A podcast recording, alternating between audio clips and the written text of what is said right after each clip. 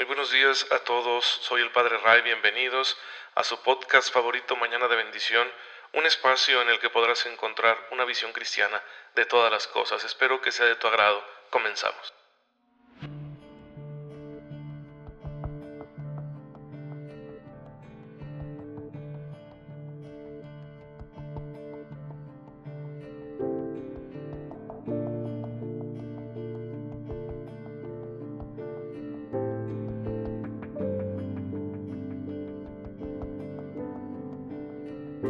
Así es, hermanos, ya estamos en sábado 25 de julio. Hoy la iglesia celebra, recuerda la memoria de Santiago apóstol, Santiago el mayor, que junto con Juan eran los hijos del Zebedeo, pescadores galileos igual que Pedro y Andrés, a los que el Señor llamó desde el principio de su ministerio público, de su vida pública, del inicio de su predicación por allá en las tierras galileas.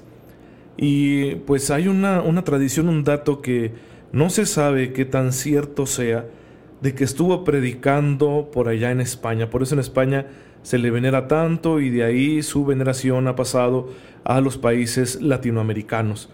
Les repito, el dato no es muy seguro porque estamos hablando de la antigüedad cristiana, sí, de la primera época de la evangelización. Sin embargo, pues bueno, la fe, sin duda, la fe en Jesucristo nuestro Señor, la devoción al apóstol Santiago son un componente muy importante del catolicismo español y pues nosotros como católicos latinoamericanos tenemos esa herencia. Hay que acogernos a la intercesión de los apóstoles porque ellos fueron los primeros elegidos por el Señor para ser signo de unidad en su iglesia, para ser cabeza en la labor evangelizadora, para ser los primeros sacerdotes de la nueva alianza. Los primeros ministros de la nueva alianza son los apóstoles del Señor, por eso los veneramos, por eso son tan importantes para nuestra fe. En México queremos mucho al apóstol San Judas, pues eh, por eso lo queremos, aunque a veces ya la devoción se distorsiona y se convierte más bien en superstición, pero San Judas es venerable y confiamos tanto en su intercesión precisamente por ser uno de los apóstoles del Señor y además era pariente del Señor San Judas Tadeo.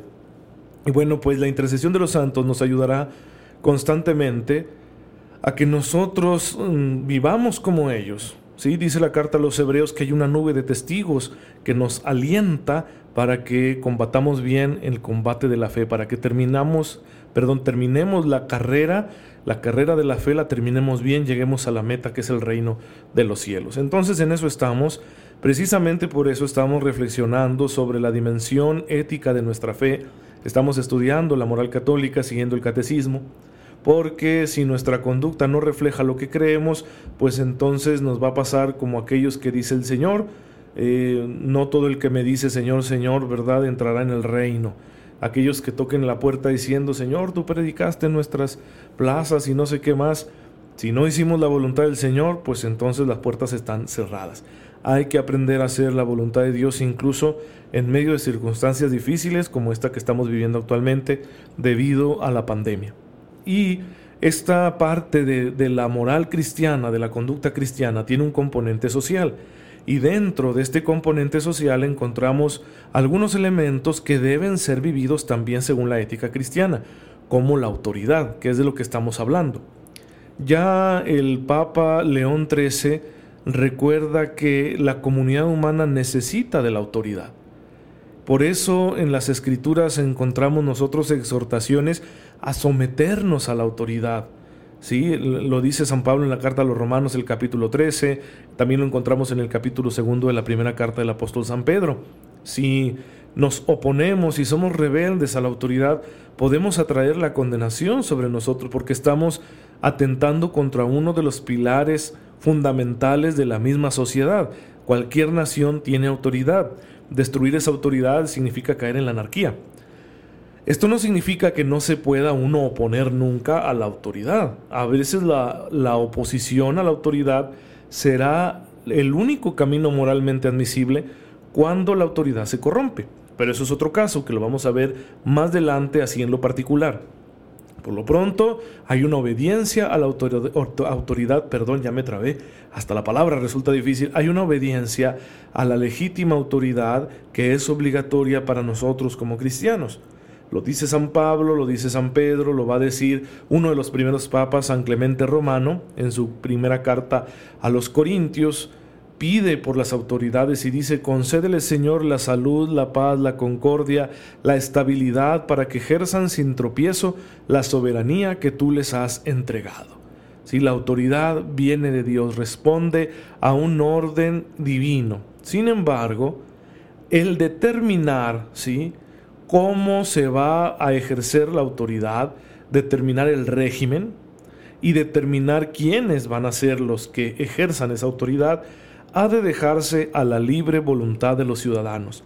Estas son palabras del Papa y de los obispos recogidas en el Concilio Vaticano II, concretamente en el documento Gaudium Spes, un documento muy importante que conviene que conozcamos, lo podemos consultar ahí en internet gratuitamente porque en él la iglesia, estamos hablando del año 1964, se hace solidaria con el mundo. ¿sí?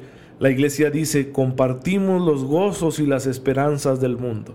Y es en este documento donde los obispos reconocen esta cuestión, de que el que haya una autoridad responde a un propósito divino, sin embargo, qué régimen se vaya a usar para el ejercicio de esa autoridad y quiénes ocupen esos cargos de autoridad, eso debe dejarse a la libre voluntad de los ciudadanos. Por eso podemos tener diferentes regímenes políticos. ¿De acuerdo? Lo único que es obligatorio para cualquier régimen político que una nación quiera para sí misma es que no sean contrarios a la ley natural, que no sean contrarios al orden público, que no sean contrarios a los derechos fundamentales de las personas. Porque la autoridad no saca de sí misma la legitimidad moral. Una autoridad no es legítima porque, porque sí, porque el que está ahí ejerciendo la diga, pues como yo soy el rey yo soy el presidente, entonces yo hago lo que quiero. No. Para que la autoridad sea legítima, debe buscar el bien común, debe convertirse en una, un ejercicio moral, moralmente admisible. No se puede hacer lo que quiera simplemente porque se tenga autoridad. Por eso, cuando ha habido regímenes autoritarios, las naciones han sufrido mucho, se han pisoteado los derechos humanos de grupos significativamente numerosos de la población de ese país cuando se tiene un régimen autoritario. Lo vimos, lo hemos visto siempre. ¿sí? Muchas monarquías fueron despóticas, verdaderamente tiránicas. También lo vimos con el nazismo, lo vimos con el comunismo, lo estamos viendo ahora con ciertos regímenes populistas, o no se diga con regímenes autoritarios de inspiración comunista como la China, que viene desde Mao y se ha convertido en una nación verdaderamente atroz con los derechos de las personas, de sus ciudadanos, o Corea del Norte, ¿sí? y otros países, ¿verdad? No me meto aquí a comentarlo porque luego suscitamos aquí una conversación que, que no queremos. El punto simplemente es este, cuando la autoridad busca legitimarse mediante el uso de la fuerza o el control ideológico, ha dejado de ser moralmente admisible. La única autoridad moralmente admisible es aquella que contribuye al bien común. Y para contribuir al bien común no debe oponerse ni a la ley natural, ni al orden público, ni a los derechos fundamentales de las personas. ¿De acuerdo? Entonces hay que tenerlo bien claro porque si no caemos muy fácil en eh, sesgos ideológicos que nos hacen fanáticos de un cierto sistema político y luego los endiosamos, ellos lo saben, manipulan esos, esos asuntos y se convierten en, en regímenes autoritarios, despóticos, tiránicos, que traen desgracia tras desgracia sobre sus gobernados. Y no es justo, no debemos permitirlo. Como cristianos tenemos que levantar la voz, que nadie, ningún gobernante se ponga en el lugar de Dios a hacer lo que le venga en gana. No puede manipular a sus ciudadanos, no debe pisotear los derechos de las personas. Un gobernante no puede ejercer la autoridad a su puro gusto. ¿sí? Y claro que usan mentiras. La mentira es el gran aliado de los regímenes autoritarios, pero recuerden quién es el padre de las mentiras. Es Satanás, ¿sí? el ángel caído. Por lo tanto, nosotros debemos estar muy atentos a que no se viva la vida política, la vida civil construida sobre mentiras, sino que salga a la luz la verdad. ¿sí? Que cuando un gobernante hable nos esté diciendo la verdad. y tendremos que ser buenos para discernir los datos de los que disponemos de manera que, como decimos aquí en México, no nos den a tole con el dedo. Porque a veces para aprovecharse de la autoridad que han recibido democráticamente, como es el caso de la mayoría de las naciones, especialmente en Occidente, pues que no se aprovechen de eso para hacer lo que les venga en gana y perpetuarse en el poder. El poder es corruptor, queridos hermanos, igual que lo es el dinero, la fama o el placer. Y cuando no se tiene a Dios en el corazón, fácilmente uno endiosa el poder y en lugar de hacer un buen uso de él, terminamos abusando del mismo para imponer nuestra voluntad a los demás y para recibir beneficios personales. Si no estamos nosotros atentos a esta situación, corremos el riesgo de que la vida política, la vida pública de un país no tenga contrapesos y fácilmente se llegue a tener regímenes autoritarios o corruptos que sacrifican el bienestar de sus gobernados. Y eso la verdad es, es un crimen que clama al cielo. Al Señor no le gusta la injusticia social. Al Señor no le gusta, ¿verdad?, que los poderosos usen el poder para oprimir. Es preciso ponerle límites. Dios nos ha dado inteligencia para que construyamos esos límites.